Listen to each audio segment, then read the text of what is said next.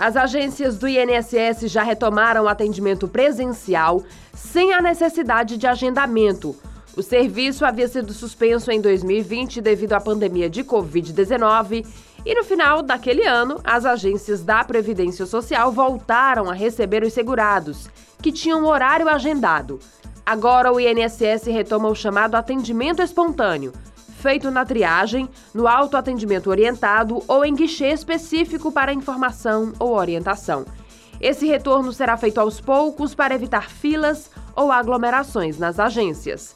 De acordo com a portaria, entre os serviços oferecidos nas agências por ordem de chegada estão a orientação sobre benefícios e serviços previdenciários, os atendimentos por decisão judicial e a emissão de senha para acesso à plataforma gov.br. Para alguns casos, ainda é necessário fazer agendamento. São aqueles classificados como de atendimento simplificado, de baixa complexidade e atendimento específico de alta complexidade. Um policial foi baleado por dois homens no bairro Antônio Bezerra, em Fortaleza, durante a noite desta quinta-feira. Segundo testemunhas que estavam no local, o agente esperava o filho ao lado do terminal no cruzamento da rua Otacílio Amaral com a Avenida Misterral quando foi atingido. O homem estava sozinho no momento em que chegaram dois assaltantes em uma moto e anunciaram o assalto. Em meio à abordagem, testemunhas relataram uma troca de tiros entre os suspeitos e o policial, que também estava armado. A Polícia Militar do Ceará detalhou que uma viatura do órgão encaminhou o agente até o Instituto Doutor José Frota, no centro, em Fortaleza, onde ele foi atendido. Policiais do 18º Batalhão chegaram ao local logo após o homem ser baleado.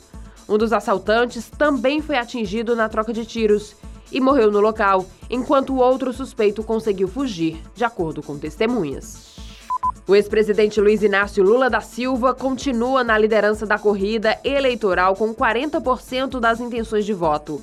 Já o presidente Jair Bolsonaro aparece com 32%. Os dados são da pesquisa Poder Data, divulgados nesta quinta-feira. No cenário atual, o ex-ministro Ciro Gomes aparece com 7% e o ex-juiz Sérgio Moro com 6%. Eduardo Leite com 3%, João Dória com 2% e André Jadones 2%.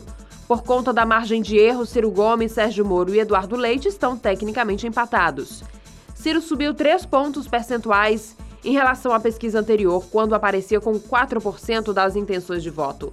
Já Moro caiu 3 pontos percentuais, porque tinha 9% na sondagem anterior.